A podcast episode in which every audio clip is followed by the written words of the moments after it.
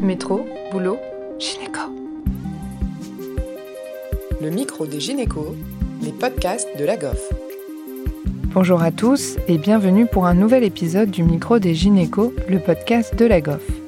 Aujourd'hui, nous recevons le professeur Tsetsaris, gynécologue obstétricien à l'hôpital Cochin Port-Royal et responsable de la Fédération hospitalo-universitaire Combattre la prématurité FHU Préma. Il partage avec Océane les grandes lignes des recommandations pour la pratique clinique des RPC de 2022 sur la prééclampsie non sévère. Bonjour Monsieur Tsataris et merci d'avoir accepté de participer à notre chaîne podcast. On est vraiment content de vous recevoir pour parler de votre domaine d'expertise, la prééclampsie, et en particulier des recommandations pour la pratique clinique du CNGOF sur la prééclampsie non sévère auquel vous venez de participer. C'était les RPC 2022. Merci en tout cas, merci pour l'invitation. Si vous êtes d'accord, je pensais commencer par vous demander un petit peu les critères cliniques, la définition de la prééclampsie que le groupe d'experts a pu juger euh, pertinent, vu que la définition de la prééclampsie, c'est quelque chose qui est sujet à beaucoup de débats au, niveau international. Tout à fait. Alors, euh, peut-être juste avant de parler de la définition, on, a des données qui, qui permettent d'avoir une idée précise de la prévalence de la prééclampsie en France et les résultats de la dernière enquête euh, périnatale. Euh, donc on est à 2,3% de prééclampsie en France au cours de la grossesse. Donc on est dans les mêmes taux que les pays d'Europe, Hollande, pays du Nord et Angleterre. En ce qui concerne la définition, la plupart des pays anglo-saxons ont décidé d'élargir la définition de la prééclampsie euh, et qu'on considère qu'on peut avoir une prééclampsie quand on a une hypertension artérielle et une protéinurie, euh, comme on l'a défini classiquement en France, et euh, ont décidé de d'intégrer dans la définition des prééclampsies des patientes qui sont hypertendues sans protéinurie, mais qui ont également un certain nombre d'autres critères, par exemple la survenue d'une euh, thrombopénie, la survenue d'une euh, dysfonction rénale, la survenue de signes neurologiques ou de complications hématologiques ou de complications hépatiques. Et donc l'association, en tout cas, d'une hypertension à ces signes-là, euh, pour les différentes sociétés savantes, définit la prééclampsie.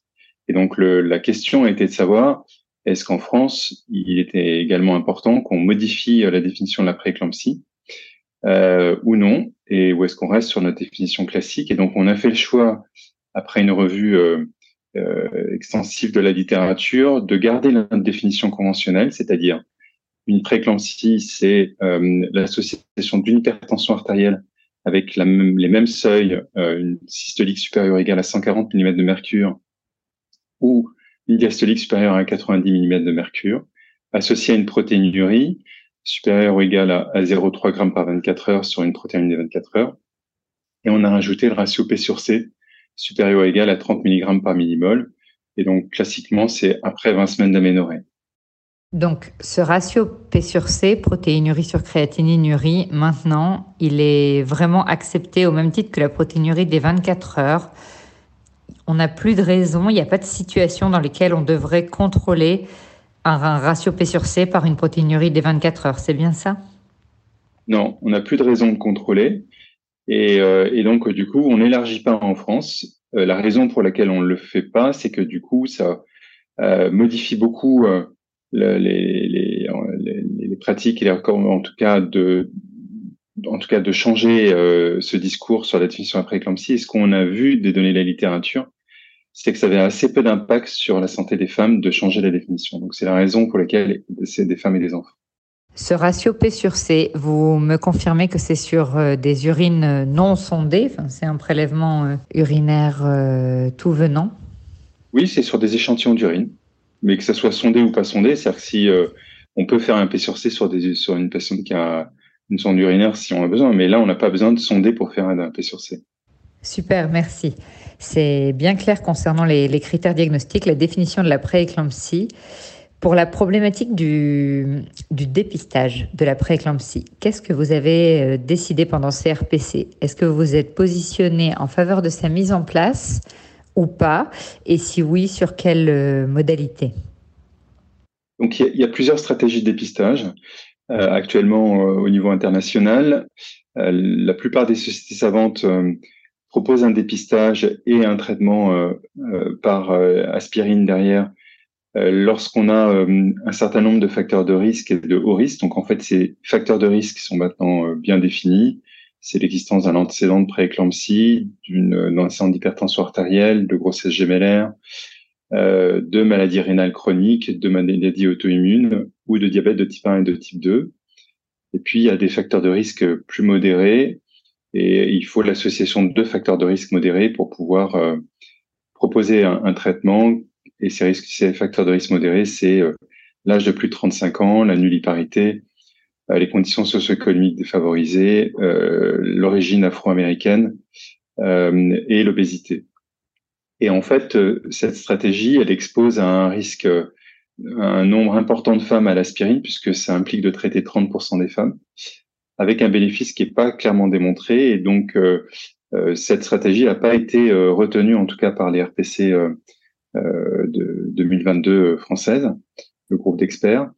Euh, et donc, il y a une autre stratégie qui a été également discutée, c'est celle du dépistage combiné de la, la prééclampsie euh, qui repose sur, comme on le fait pour la trisomie 21, des paramètres cliniques, des paramètres échographiques et des paramètres biologiques. Donc, c'est la combinaison des Doppler utérins, du dosage du PLGF et de paramètres cliniques maternels, notamment la mesure de la pression artérielle. Et là encore, le bénéfice de l'implémentation de ce dépistage en population n'étant pas démontré, n'a pas été recommandé de euh, proposer systématiquement ce dépistage. Donc on reste en France actuellement sur euh, un dépistage qui repose sur l'antécédent de pathologie vasculaire placentaire, c'est-à-dire l'antécédent de prééclampsie ou de retard de croissance dans un contexte vasculaire ou de décès in utero dans un contexte vasculaire. Et c'est sur ces éléments-là qu'on recommande de proposer un traitement par aspirine. Et donc, euh, en ce qui concerne le traitement par aspirine, ce qui a été recommandé, c'est de proposer un traitement euh, par aspirine à une posologie entre 100 et 160 mg par jour, euh, plutôt euh, en une prise le soir que dans que un autre moment de la journée. Il y a quelques données qui suggèrent que ça marcherait mieux le soir. Il faut euh, débuter ce traitement idéalement avant 16 semaines d'aménorrhée. Euh, mais euh, si jamais le traitement euh, n'a pas été débuté avant 16 semaines d'aménorrhée, on peut encore le débuter jusqu'à 20 semaines d'aménorrhée, mais après 20 semaines d'aménorrhée, il n'y a plus d'intérêt à débuter ce traitement.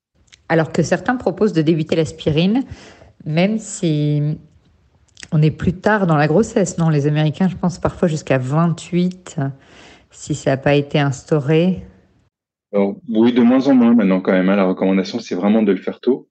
Mais le message, c'est de dire que si on, on a une patiente qui a des facteurs de risque et qu'on découvre la grossesse à 22 semaines d'aménorrhée, il n'y a plus de bénéfice à proposer un traitement par aspirine.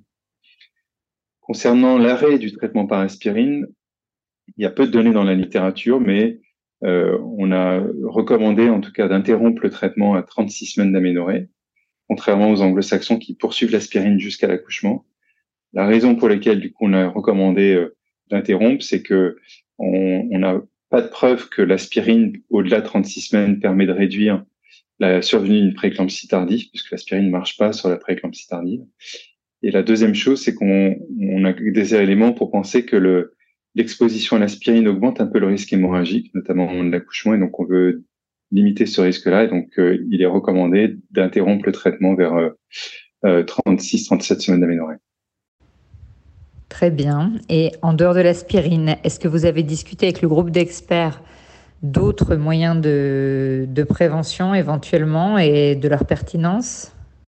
Alors oui, donc les autres moyens de prévention, c'est le traitement par héparine de bas poids moléculaire, pour lequel, en dehors du contexte de SAPL, les données ne sont pas en faveur d'un traitement, d'une efficacité sur la prévention de la prééclampsie, donc il a été recommandé de euh, ne pas prescrire euh, d'HBPM en plus de l'aspirine euh, chez une patiente qui, du coup, a un risque de prééclampsie ou qui a un antécédent de prééclampsie, en dehors du contexte de SAPL, bien sûr. Et en ce qui concerne la supplémentation calcique, globalement, l'idée, c'est de ne pas proposer de, de supplémentation en calcium quelle que soit la population, que ce soit la population générale, les, les femmes nullipares ou les femmes à risque, euh, parce qu'on n'a pas de données suffisantes pour euh, pour euh, faire une recommandation dans ce sens-là. Et il en est de même, en tout cas, pour la supplémentation en vitamine D, que ce soit en population générale ou en population à risque. Là, il n'y a pas de recommandation à faire. En fait, la recommandation, c'est que les données sont insuffisantes en qualité pour émettre une recommandation, et donc c'était des absences de recommandation. En ce qui concerne les autres mesures de prévention, on a l'activité physique pour lesquelles les données étaient assez euh, discordantes dans, dans la littérature, mais on a quand même euh, fait euh, une recommandation d'encourager la pratique d'activité physique au cours de la grossesse pour réduire la survenue d'une prééclampsie, avec une recommandation qui était forte, mais une qualité de la preuve qui est basse. Ok, c'est une recommandation sans notion de quantité ou de terme gestationnel limite, c'est ça hein C'est une recommandation de manière générale. Alors l'idée, c'était plutôt d'aller à l'encontre de ce qui était recommandé il y a quelques années, de dire il faut mettre les patientes en repos, comme on peut le faire, euh, comme on le faisait pour des MAP ou des retards de croissance ou euh, des, patientes euh, qui avaient eu un antécédent de prééclampsie. C'est ce qui était recommandé. Et on sait que c'est plutôt délétère de, de, proposer un repos en long cours. Et donc, on, on, va même plus loin et on, et on recommande en fait l'activité physique raisonnable pendant la, la grossesse. c'est vraiment intéressant parce que moi, j'ai connu le régime sans sel dans le contexte de la prééclampsie. Par contre, dans ce contexte-là, pas le, le, repos que j'ai beaucoup connu pour la MAP, mais pas pour la prééclampsie. La question du régime sans sel s'est posée, et là encore, les données sont très limitées dans la littérature, et donc euh, il n'y a pas de recommandation, en tout cas euh, absence de recommandation, et donc pas de recommandation à proposer un régime sans sel pendant la grossesse. Et en ce qui concerne la, la, la, survenue, la surveillance de la pression artérielle par des, appareils d'automesure de la pression artérielle à domicile, euh, il, est, il y a la recommandation est de ne pas initier, c'est-à-dire ne pas mettre en place. Il y a plusieurs études hein, qui ont montré aucun bénéfice à l'automesure de la pression artérielle euh, pour euh, la femme enceinte. Et donc euh, l'idée est que une patiente qui n'a pas d'appareil d'automesure il est recommandé de ne pas lui prescrire un appareil d'automesure pour euh, faire une autosurveillance. Ce qui ne veut pas dire qu'il ne faut pas le faire du tout. C'est-à-dire qu'une femme qui a une HTA chronique, euh, en plus d'un antécédent de prééclampsie qu'on va surveiller de façon approchée, elle a son appareil d'automesure et cette femme qui a une HTA chronique, ben, on va continuer à lui surveiller euh, sa pression artérielle avec un appareil d'automesure, ce qui est très différent d'une femme qui a fait une prééclampsie à la première grossesse qui a été énormément tendue. Et donc là, on ne va pas lui prescrire d'appareil d'automesure. Mais pourquoi alors? Parce que j'aurais cru que hum, plus on surveillait les patientes et puis le fait qu'elles soient pas surveillées justement par un, par un soignant, mais, mais par elles-mêmes, que ce soit plus, euh, plus fiable. Oui, alors il y a, deux, essais randomisés qui montrent que ça n'a pas de bénéfice. C'est un certain coût. Et donc, euh, du coup, euh, ça nécessite de mettre en place une surveillance et un retour des appareils, des, des automesures. Et donc, le groupe d'experts a jugé qu'on ne pouvait pas émettre une recommandation dans ce sens-là. Euh, et donc voilà, et on est même allé en compte, c'est-à-dire qu'on a dit que pour éviter de, prescrire des appareils d'automesure alors qu'il n'y a pas de bénéfice, de, de, de, recommander de ne pas initier ce traitement, enfin cette prescription pardon. Par contre, ça n'empêche pas d'instaurer une surveillance par une sage-femme à domicile ou une surveillance euh, ambulatoire veut dire qu'une femme qui a, oui, une, une, surveillance ambulatoire par rapport, mais par exemple une femme qui est hypertendue chronique, qui a une automesure euh, en dehors de la grossesse, un appareil automesure en dehors de la grossesse, il est évident qu'on va pas interrompre ça pendant la grossesse parce qu'on a montré, on n'a pas montré qu'il y avait un bénéfice. Donc on continuera à le faire. Mais initier une automesure parce qu'une femme a fait une prééclampsie à la grossesse d'avant, ça, c'est pas recommandé. Est-ce que même dans un cas de, tension labile ou parfois les premières mesures en consultation sont, sont un petit peu élevées, mais le, si on multiplie les mesures, si on fait un profil tensionnel, elles se normalisent. Euh, et, surtout, a fortiori, dans des contextes de, facteurs de risque des patientes. Est-ce que même dans ce cadre-là, on préfère la sage-femme à domicile plutôt que les automesures tensionnelles? Non, mais il n'y a pas de données qui permettent de répondre à la question en tout cas de façon donc euh, on s'est pas positionné en tout cas sur cette question-là précisément. Maintenant, il n'y a pas de recommandation à, mettre euh, en place un appareil d'automesure pour une durée de surveillance qui va être très courte. Parce que ces patientes qui vont avoir euh, une tension labile euh, pendant la grossesse, bah, finalement c'est une surveillance qui va durer un mois ou deux et donc le bénéfice il n'a pas été démontré sur des durées très courtes comme ça. Super, et eh ben, très intéressant. Merci professeur d'avoir partagé avec nous et avec euh, nos auditeurs jeunes et moins jeunes parce qu'il y a de plus en plus d'auditeurs sur notre chaîne et on vous remercie tous d'ailleurs. Merci, professeur, d'avoir partagé vos, vos, connaissances et puis votre expérience euh, pour les RPC 2022. À bientôt. Merci. Merci à tous de nous avoir écoutés aujourd'hui. Rendez-vous la semaine prochaine pour un nouvel épisode.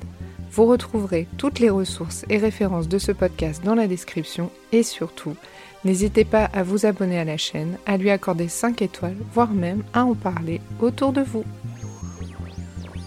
Métro, boulot, gynéco.